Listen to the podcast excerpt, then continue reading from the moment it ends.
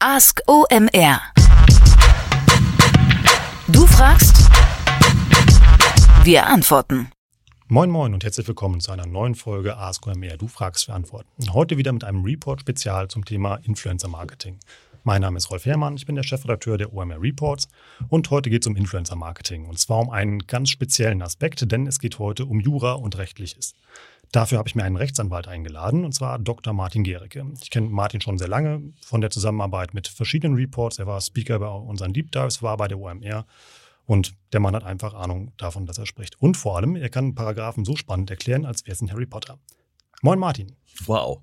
Grüß dich, Rolf. Vielen Dank für die Einladung. Willst du vielleicht mal kurz sagen, wer du bist und warum ich dich fachlich eingeladen habe?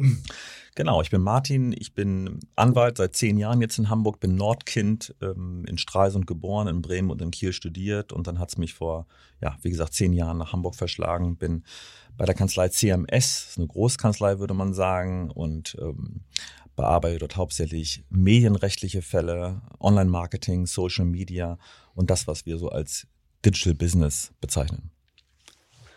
Bevor wir starten, gibt es ein kleines Spiel, was wir eingeführt haben. Oha. Und zwar hast du eine Minute Zeit, um mir die drei größten rechtlichen Mythen zu benennen, die dir im Netz begegnen. Die Zeit startet. Oh, das ist schwierig.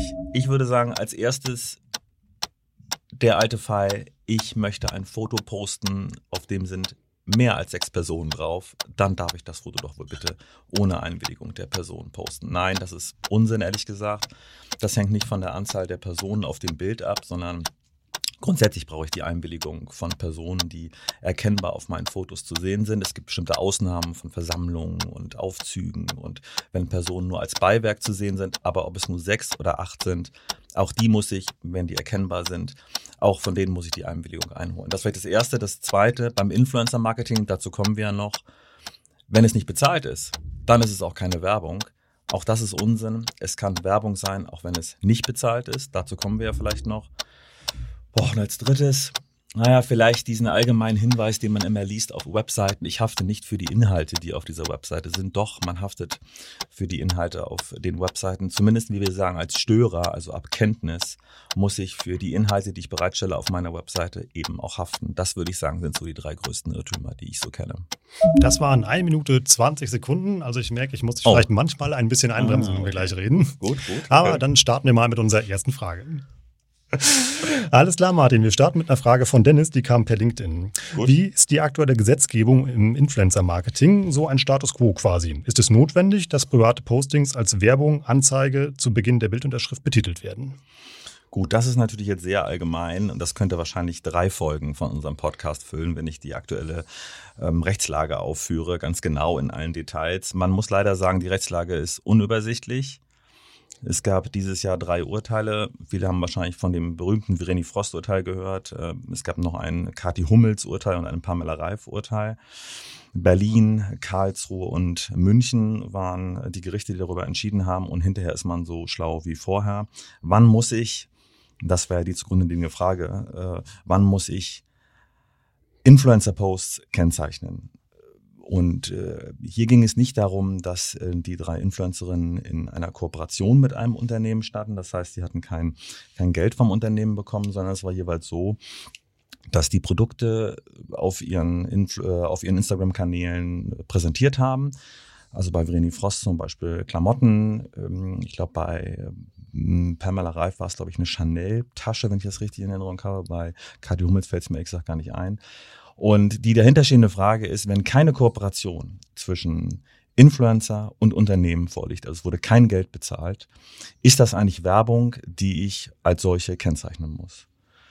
Ähm, und das kann man abgrenzen von, von aktuellen oder von den, von den, ich sag mal, üblichen Fragen in dem Bereich, die ganz einfach zu beantworten sind. Was ist, wenn Influencer Geld bekommen von einem Unternehmen? Ist das dann Werbung? Da kann man sagen, ja, in der Regel wird das Werbung sein. Es gibt irgendwelche Ausnahmefälle, klar, äh, die es immer gibt. Ich bekomme Werbung, äh, ich bekomme Geld und am Ende kommt keine Werbung bei raus. Also ähm, ich äh, bewerte ein Produkt, obwohl ich Geld bekomme vom Unternehmen, ganz neutral. Ähm, ich stelle es schlecht dar, ist wahrscheinlich ein hypothetischer Fall, wenn nicht, ob sowas überhaupt vorkommt, aber ich, äh, ich äußere mich negativ zu einem Produkt. Das kann nie Werbung sein, das muss nicht gekennzeichnet werden. Aber der häufige Fall ist, ich bekomme Geld und ich bewerte es positiv, das ist Werbung, das muss gekennzeichnet werden. Ich glaube, so ist meine Erfahrung, das machen auch äh, inzwischen sehr, sehr viele. Das ist der klare Fall. Der unklare Fall ist der, den ich gerade geschildert habe, äh, von, von Kathi Hummels, von René Frost und von Pamela Reif.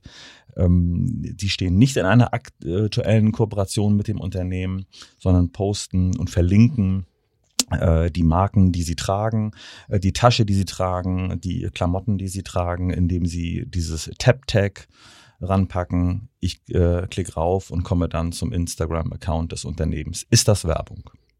Ist das eigentlich relevant, wie viel Follower so ein Account hat?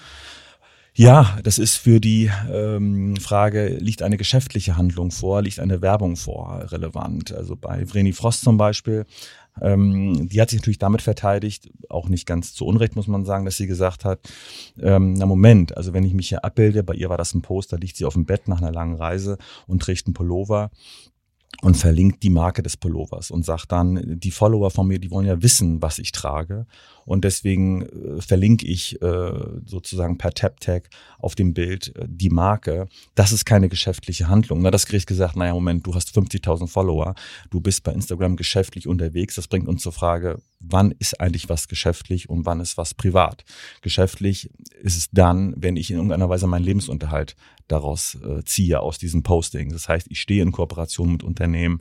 Ich bin grundsätzlich bei Instagram mit einer ausreichenden Anzahl an Followern unterwegs, die mir meinen Lebensunterhalt sichern, indem ich nämlich dadurch in Werbekooperation mit Unternehmen gehen kann. Und bei Vreni Frost hat das KG Berlin in dem Fall gesagt, also wer 50.000 Follower hat, der ist grundsätzlich geschäftlich unterwegs. Also dafür war es mal relevant. Aber, um was gleich abzubinden, das KG Berlin, das Kammergericht, hat schlauerweise gesagt, also schlauerweise wie ich meine, das wurde dann aber von aus äh, ähm, vom LG äh, Karlsruhe und vom LG München, also vom Landgericht Karlsruhe und Landgericht München wieder verworfen, hat gesagt, also wenn du einen redaktionellen Anlass hast, diese Verlinkung äh, zu, zu ja, tätigen bei Instagram, dann ist das keine Werbung. Jetzt kann man sich fragen, hä, aber was ist der redaktionelle Anlass? Der redaktionelle Anlass, hat das Gericht gesagt, ist eben genau das. Du trägst den Pullover und deine Follower wollen wissen, was trägst du da eigentlich? Und das beantwortest du. Jetzt kann man sagen, ja, warum beantwortet sie das nicht mit einem Kommentar? Warum muss sie das unbedingt verlinken? Aber das fand das Gericht nicht so schlimm, in Anführungsstrichen, sondern hat gesagt, es gibt einen redaktionellen Anlass, du postest das nicht ohne Grund, sondern du postest oder du verlinkst das, weil die Follower danach fragen. Und wenn es einen redaktionellen Anlass gibt, dann ist es keine Werbung. Dann muss es nicht gekennzeichnet werden. Was ist denn ein redaktioneller Anlass? Ja, das ist, das ist äh, eine berechtigte Frage, die du stellst. Ähm, man kann vielleicht sagen, wann immer ich in, also in irgendeiner Weise einen Bezug in meinem Post zu einem Produkt herstelle.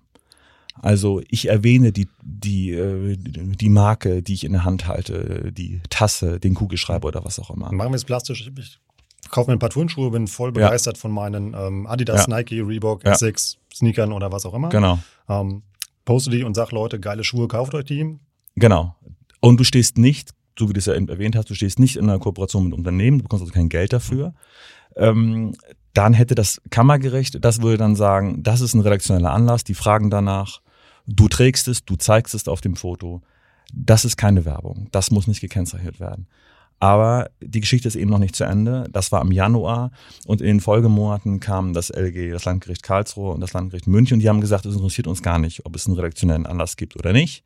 Sobald du verlinkst, egal aus welchem Anlass, ist es Werbung. Denn was machst du damit? Mit der Verlinkung machst du deine Follower auf die Marke aufmerksam und damit förderst du natürlich indirekt den Absatz oder direkt wahrscheinlich sogar den Absatz des Unternehmens ähm, du machst die Follower eben auf das Unternehmen aufmerksam, die können darauf klicken, die kommen zum Unternehmensaccount und das ist Werbung. Also zum Beispiel bei Pamela Reifer das Gericht ganz plastisch gesagt, naja, also du bist doch hier nicht privat unterwegs. Wenn du privat unterwegs wärst oder das wollen würdest, dann mach dir doch einen privaten Account bei Instagram auf. Du hast jetzt einen geschäftlichen Account, deswegen gehe ich davon aus, du bist geschäftlich unterwegs und das, was du hier verlinkst, ist dann Werbung wohl. Also um das mal, das äh, waren jetzt ja alles Fragen, die äh, eher so die Influencer unter unseren Zuhörern eben mal, die mich interessieren, um das mal zusammenzufassen. Also sobald ich eine gewisse Accountgröße und Bekanntheit erreicht habe, sobald ich ähm, öfter mal kommerzielle Kooperationen eingegangen habe, also ersichtlich ist, dass ich das kommerziell betreibe und damit Geld verdiene, ist es egal, ob ich Geld für eine Verlinkung bekomme oder ob ich kein Geld dafür bekomme. Ähm, in jedem Fall muss ich, wenn ich Produkte oder Firmen verlinke, den Post als Werbung kennzeichnen. So würde ich es nach aktueller Rechtslage zusammenfassen.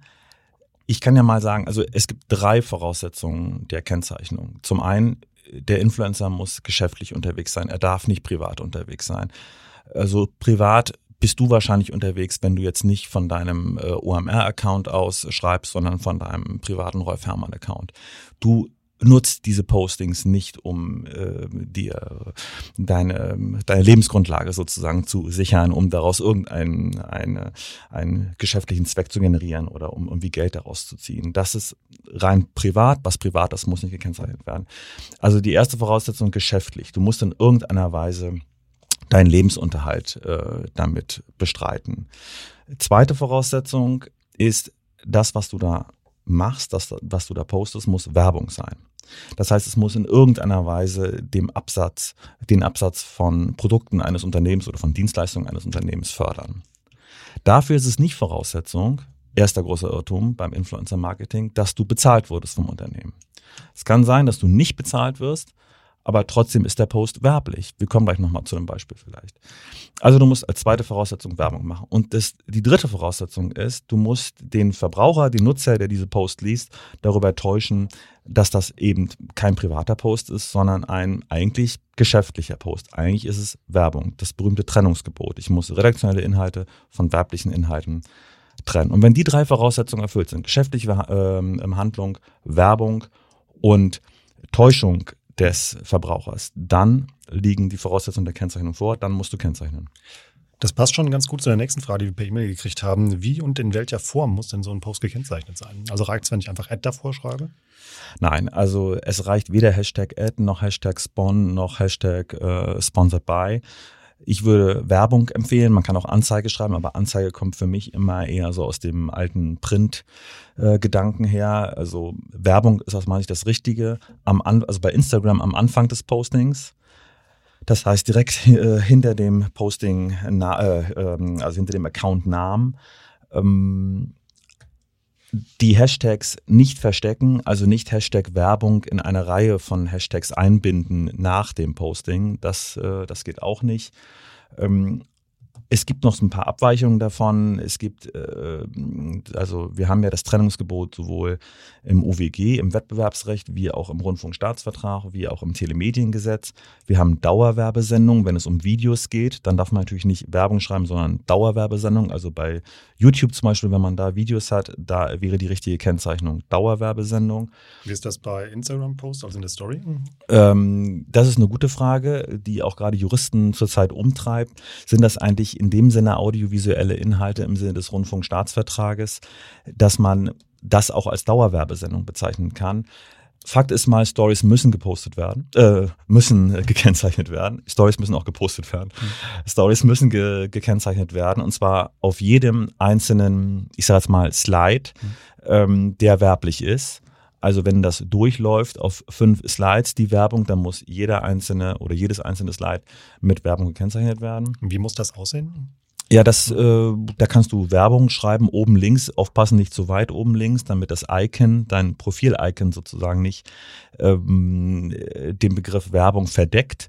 Da hatte ich auch schon einen Mandanten gehabt, denen das passiert ist. Die haben das quasi zu weit oben links dargestellt, diesen, diesen Begriff Werbung, oder zu weit oben links gesetzt. Und dann äh, hat das Profil-Icon diesen, dieses Wort verdeckt und es war nur noch NG zu sehen von Werbung. Und das wurde abgemahnt. Darf ich das auch äh, vielleicht so ganz hellgrau auf weißem Untergrund schreiben? Da, da gilt der alte, ich, ich glaube, Schriftgröße 8. Ja, ich glaube, Otto Walkes hat doch mal, ich, das will ich jedes Mal, wenn ich einen Vortrag halte, auch bei euch übrigens, will ich diesen alten Gag von Otto Walkes, irgendwie weißer Adler auf weißem Grund, das ist doch die ostfriesische Flagge oder so, äh, ähm, nachgucken. Also genau, es sollte nicht grau auf weiß oder weiß auf grau sein, sondern es muss deutlich hervortreten. Ähm, man kann sich vielleicht daran orientieren, wenn ich einen Text in dem Posting habe, dann sollte die Werbung ungefähr genauso groß wie der Text sein. Klar, wenn ich da jetzt riesig Bravo irgendwie Ausrufezeichen schreibe, dann muss da nicht genauso riesig Werbung stehen, aber er darf eben auch nicht zu weit abfallen. Es muss klar erkennbar sein. Und muss es in derselben Sprache geschrieben sein wie der Post oder kann ich es auf ja. Spanisch verschleiern, Italienisch oder was auch immer, was du, cooler klingt. Du stellst die Frage, Rolf, und beantwortest sie zugleich. Also äh, Italienisch und Spanisch geht nicht. Ähm, wenn sich der Account an ein deutsches Publikum richtet, dann muss Werbung auf Deutsch dort ähm, stehen. Äh, man kann, wenn, man mixed unterwegs ist, also sowohl Post in Deutsch als auch in Englisch, äh, den, den Followern bietet, kann man auch slash Advertising dazu noch schreiben. Aber solange ich mich hier im deutschen Rechtskreis aufhalte und mich an deutsche Nutzer wende, muss da Werbung stehen auf Deutsch. Also Hashtag Ad würde nicht reichen. Nee, Hashtag Ad, Hashtag Spawn, diese ganzen Abkürzungen aus dem Englischen geht nicht. Gibt es ein, gibt's ein bekanntes Urteil vom BGH, ähm, Good News Römisch 2, glaube ich, heißt das, wenn ich ganz, wenn ich das Ganze ne, äh, noch ganz richtig in Erinnerung habe. Und da sagen die ganz verkürzt, Englisch versteht ja keiner von dem, von den Verbrauchern, von den Followern oder von den Lesern, von dem verständigen Durchschnittsleser. Und deswegen muss es auf Deutsch sein. Da würde ich sagen, hat sich äh, das Leitbild etwas gewandelt des verständigen Durchschnittsverbrauchers.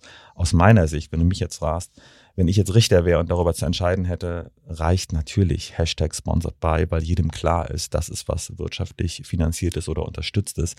Man kann sich noch darüber unterhalten, ist nicht ein Sponsoring etwas anderes als Werbung, aber das, glaube ich, ist dem Durchschnittsverbraucher jetzt auch nicht unbedingt klar. Aus meiner Sicht reicht es, Hashtag ähm, Sponsored by zu schreiben. Also, aber also man darf, darf es nicht. Man darf es nicht. Aber würdest Nein. Du, würdest du es drauf ankommen lassen? Nein, ich, eben, das mache ich damit. Ich würde es nicht drauf ankommen lassen, weil wir eben diese Entscheidung haben. Ich glaube, das ist aus dem Jahr. Na, ich will nicht Falsches sagen, dann schreiben gleich zehn Juristen, wieso kennt er nicht das Erscheinungsdatum dieses, dieses Urteils 2014, würde ich sagen. Ähm, Können wir sonst auch in die Shownotes packen, wenn es dich beruhigt. Sehr gut, ja. genau. Ja, nein, aber insofern lieber auf Deutsch, gerne noch slash ähm, Advertising daneben. Jetzt haben wir alle Influencer beruhigt, wie sie ihre Posts zu kennzeichnen haben. Kommen wir mal in das Lager der Marketer. Hm. Ähm, passt eine äh, Frage sehr gut, die wir auch per E-Mail bekommen haben. Hm. Wer haftet eigentlich bei der Falschkennzeichnung von Posts, der Auftraggeber oder der Influencer? Beide haften. Das ist eigentlich auch einer der Hauptirrtümer beim Influencer-Marketing, wenn wir schon über Irrtümer reden. Viele denken, wenn der Influencer falsch kennzeichnet, dann haftet der Influencer. Nein, wenn das Unternehmen den Influencer beauftragt hat, dann haftet nach dem Wettbewerbsrecht, Paragraph 8 Absatz 2 ist das, ähm, auch das dahinterstehende Unternehmen. Die spannende Frage ist immer, wann beauftragt eigentlich das Unternehmen den Influencer?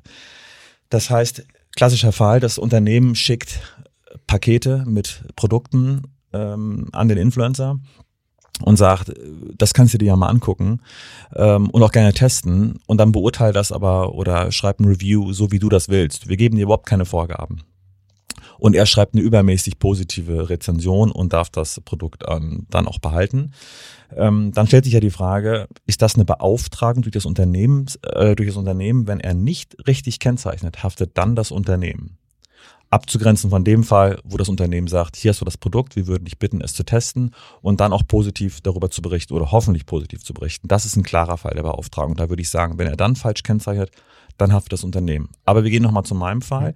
Die schicken das Produkt und schreiben gar nichts groß dazu. Es ist quasi ihm überlassen, ob er es macht.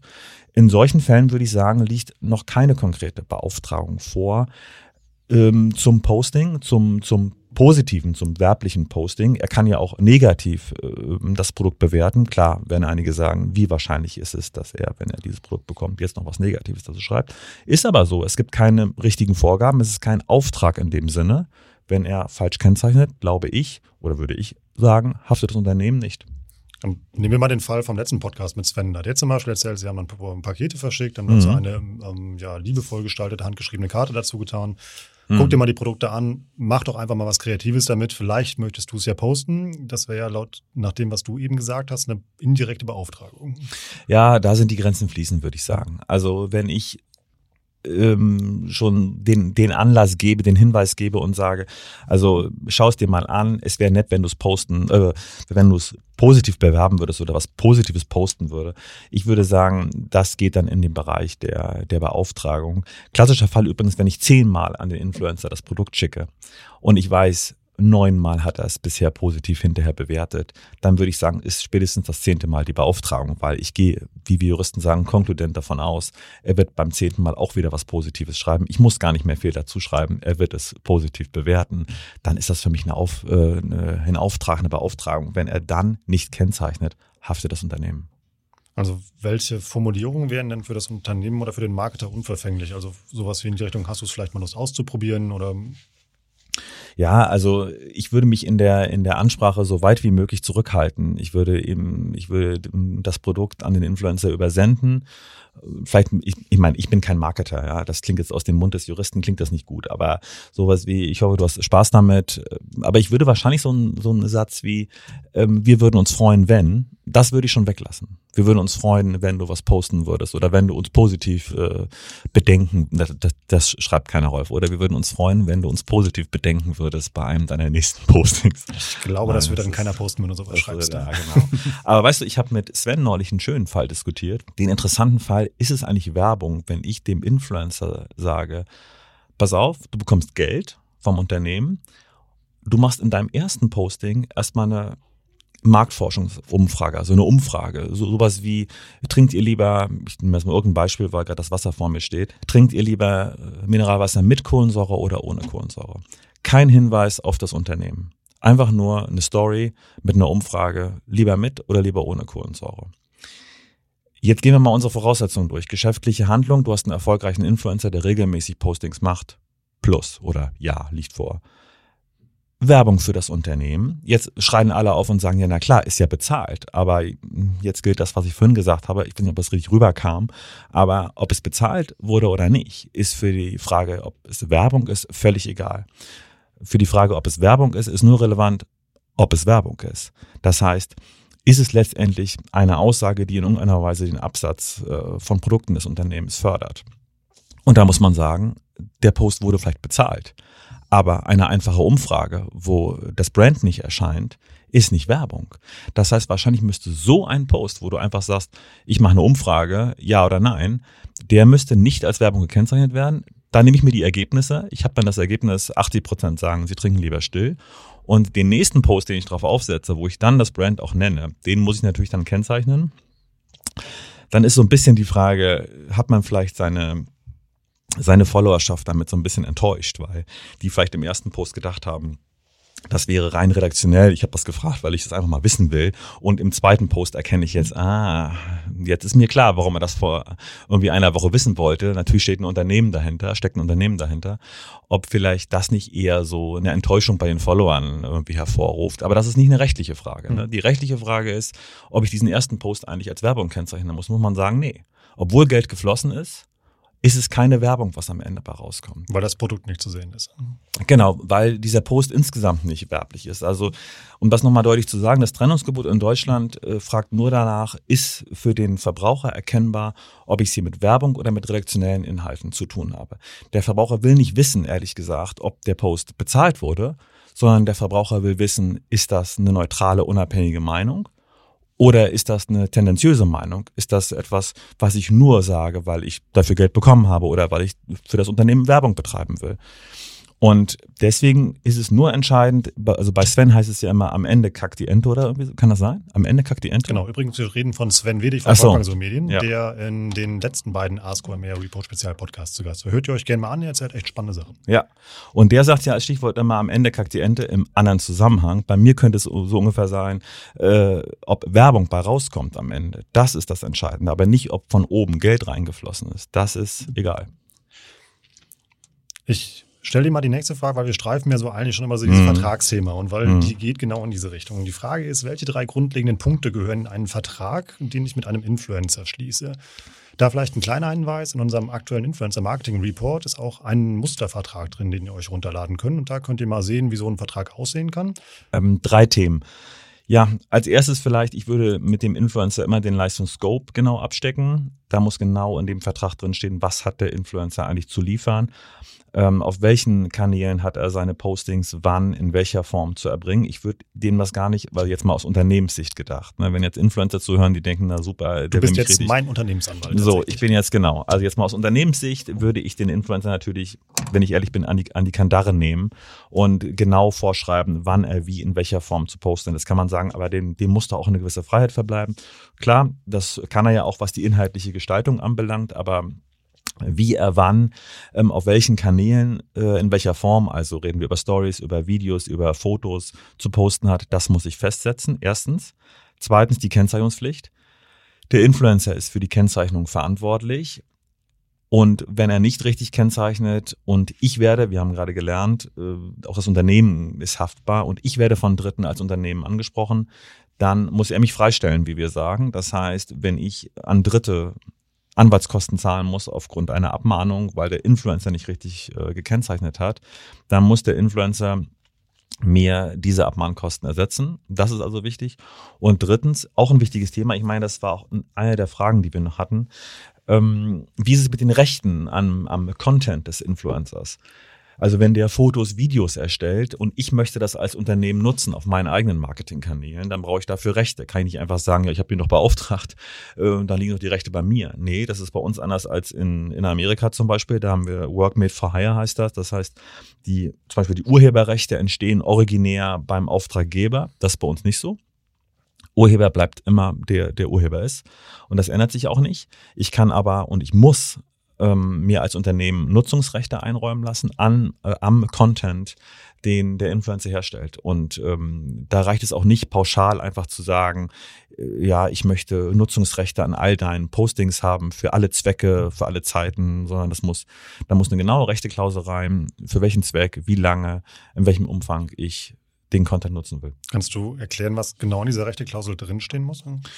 Ja, also wie gesagt, du musst, du musst einmal sagen, wie lange will ich den Content nutzen. Da also sind, ein Jahre, zwei Jahre, drei Jahre. Genau, genau. Da kommt es auch so ein bisschen auf den Influencer an, mit dem man zusammenarbeitet. Ähm, erfolgreiche Influencer wissen natürlich, dass die nicht ihre Rechte en bloc für alle Zeit weggeben, sondern mh, hm, klar ist, ich will die Rechte äh, möglichst eng begrenzt nur dem Unternehmen geben. Das Unternehmen will immer unbegrenzte Rechte haben. Also für das Unternehmen das Beste wäre zeitlich unbegrenzte Rechte. Wenn es zeitlich begrenzte Rechte sind, also auf ein Jahr, dann sollte man in jedem Fall die Verpflichtung als Unternehmen in jedem Fall die Verpflichtung aufnehmen, dass ich dann meine Postings aber nicht nach einem Jahr löschen muss. Also ich darf sie nicht mehr äh, aktiv bewerben, aber ich möchte jetzt nicht in meiner Timeline bei Facebook oder bei Instagram runterscrollen müssen und das alles nochmal wieder rausnehmen müssen. Ich möchte auch nicht zu Dritten, die das von mir bekommen haben, also meine Kunden, meine Marketingpartner oder so, auch die möchte ich nicht mehr ansprechen danach, sondern ich nehme es nicht mehr aktiv in meine Bewerbung auf, aber ich muss diese Postings eben auch nicht löschen. So, und dann kann man sich überlegen, ob man es weltweit haben will, die Rechte. Und man muss sich eben die genauen Zwecke überlegen, für die ich es haben will. Also will ich es einsetzen in, in meinem Online-Bereich, also sprich auf meinen Social-Media-Kanälen, auf meiner Webseite und so weiter. Will ich es vielleicht sogar in meine Print-Werbung einbinden? Will ich es im Fernsehen ausspielen, im Radio ausspielen? Das sind alles Fragen, die man in so einer Rechteklausel adressiert. Darf ich die auch in einem anderen Zusammenhang als Unternehmen benutzen? Also ich habe eine Kooperation mit einem Influencer gemacht für ähm, Sneaker A beispielsweise und denke, oh, ist ja super, dass ich den jetzt als Testimonial als Gesicht habe und dann ähm, das zwei Jahre später für ein ganz anderes Paar Schuhe nochmal benutzen. Berechte Frage, ja, das sollte man auf jeden Fall in so einen Vertrag reinschreiben. Also es, wir sagen dazu immer inhaltlich unbeschränkt oder unbegrenzt. Das heißt, ich kann es für alle meine kommerziellen Zwecke als Unternehmen nutzen. Kommen wir zur nächsten Frage, die wir per E-Mail bekommen haben. Ich arbeite mit einem Influencer schon vor dem Release meines Produktes zusammen. Wie sichere ich mich ab, dass vor dem Produktstart nichts durchsickert? Durch eine Verschwiegenheitsklausel. Das ist ganz einfach. Kann man Verschwiegenheit für all die Informationen, die der Influencer erhält vom Unternehmen vereinbaren. Dann meistens die Frage, ob man noch eine Vertragsstrafe aufnimmt, wenn er, äh, wenn er dagegen verstößt. Ähm, der Sinn dieser Vertragsstrafe ist, dass man zum Teil bei solchen Pflichtverletzungen, also bei Verletzungen der Verschwiegenheitspflicht, keinen Schaden ausmachen kann. Ja, also wenn du dann Schadensersatz verlangen willst wegen Verletzung dieser Pflicht, dieser Verschwiegenheitspflicht, dann stellt sich ja die Frage, worum besteht der Schaden? Äh, den kann man ja schlecht messen, dass man jetzt sagt, ja, äh, der Schaden ist x Euro, weil das haben Personen YZA erfahren das kannst du ja schlecht monetär messen zum Teil. Aber mein Konkurrent hat es ja vorgesehen vielleicht. Genau, der Konkurrent hat es dann vorher gesehen. Das können wir mal durchspielen, ja. Also Lass uns das lieber mit dem Handy machen. Wie gesagt, das mhm. ähm, jemand schickt mir ähm, das neue iPhone 10 und ich mhm. poste es schon vorher, bevor es offiziell veröffentlicht worden ist. Genau. Dann könnte ja Apple zum Beispiel sagen, okay, jetzt mhm. äh, haben Samsung und andere Firmen schon vorher mhm. mein neues Handy und die neuen Features halt gesehen mhm. und könnten das dann kopieren. Genau, aber dann bist du immer noch in der Pflicht zu sagen, wie hoch ganz konkret ist der Schaden, der dir dadurch entstanden ist. Also im Sinne, wir sagen Differenzhypothese, dein Vermögen, was du vorhattest, ist weniger als das, was du jetzt hast. Ja. Kann man wahrscheinlich schlecht ausdrücken und deswegen sagt man, um überhaupt gar nicht erst in Probleme zu kommen, wie hoch der Schaden ist, packen wir eine Vertragsstrafe rein. Wir sagen also, wenn du gegen die Verschwiegenheit verstößt, dann kostet dich das, ich sag mal pauschal, 5000 Euro. Oder es kostet dich ein Betrag, den wir, der, der äh, in unserem Ermessen ist, den, den wir bestimmen werden. Ist aber natürlich relativ scharf. Ne? Also das ist schon, das ist schon äh, ein scharfes Schwert, da eine Vertragsstrafe gleich reinzusetzen beim Influencer. Ich wäre da eher entspannter. Aber es ist schön, dass du über Zahlen sprichst, weil hm. das ist wieder eine Frage, die wir bekommen haben. Hashtag okay. Strafen. Was kostet mich eine Abmahnung, wenn ich, äh, wenn ich einen Post nicht als Werbung kennzeichne?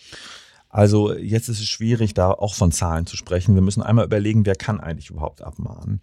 Ähm, zum einen können nach dem Wettbewerbsrecht Mitbewerber abmahnen, also Mitbewerber des Unternehmens. Also wenn der Influencer falsch kennzeichnet, haben wir ja gesagt, das Unternehmen haftet, dann können Mitbewerber des Unternehmens ähm, abgemahnt, dann können Mitbewerber das Unternehmen abmahnen, ähm, dann kann die Landesmedienanstalt kommen nach dem Rundfunkstaatsvertrag und es können Wettbewerbszentralen, Verbraucherschutzbehörden und so weiter kommen.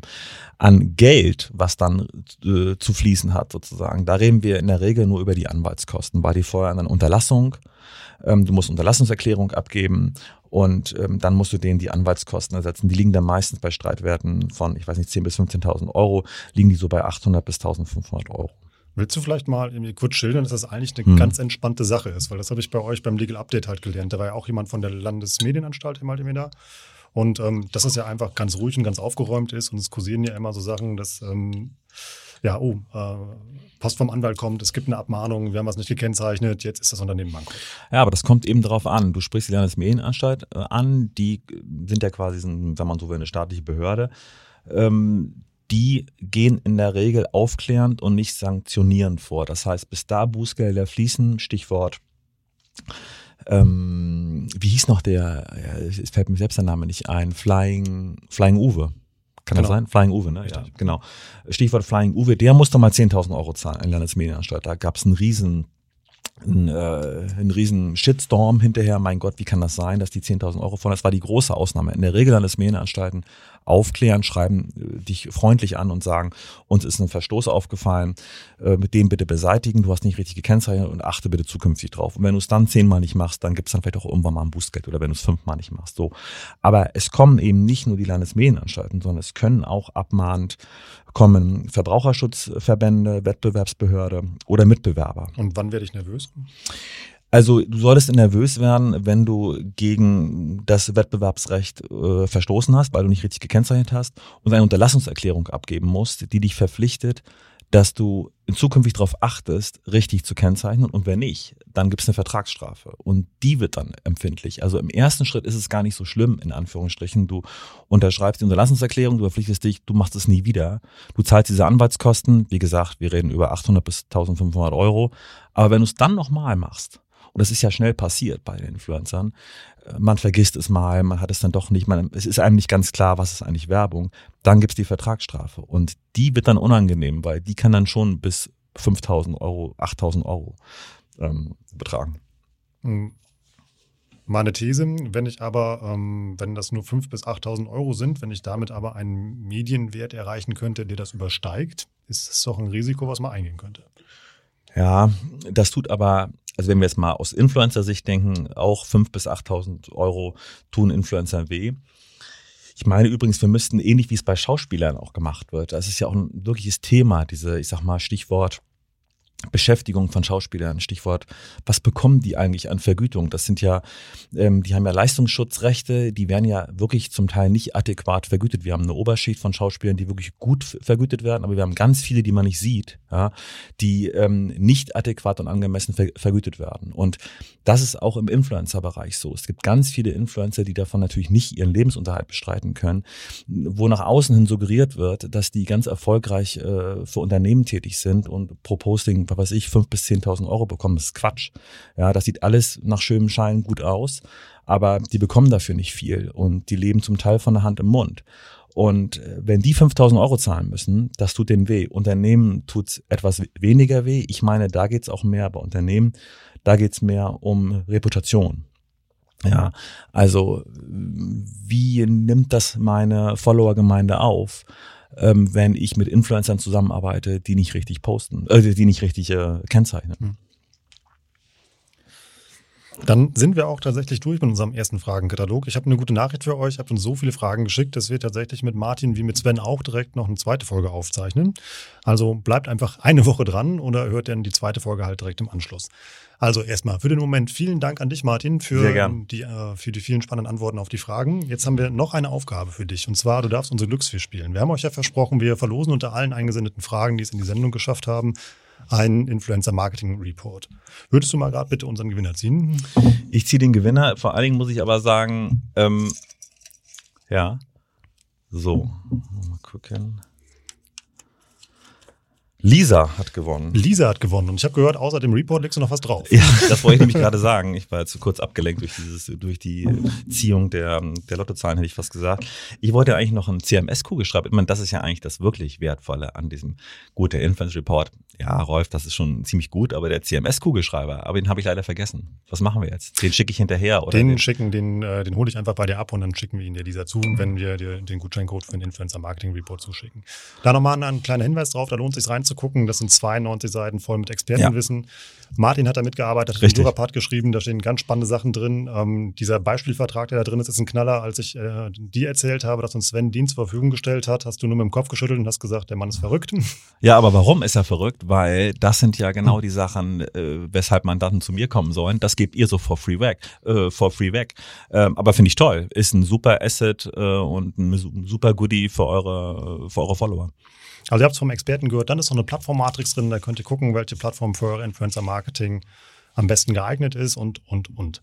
Ähm, es gibt noch einen kleinen Gutscheincode für euch. Wie immer, gebt einfach den Gutscheincode Podcast ein ähm, und das, den Report findet ihr auf omr.com slash report und dann kriegt ihr 10% auf das gute Stück. Ich sage nochmal Danke für dich, Martin, und wir hören uns ja. in der nächsten Folge. Tschüss. Ciao.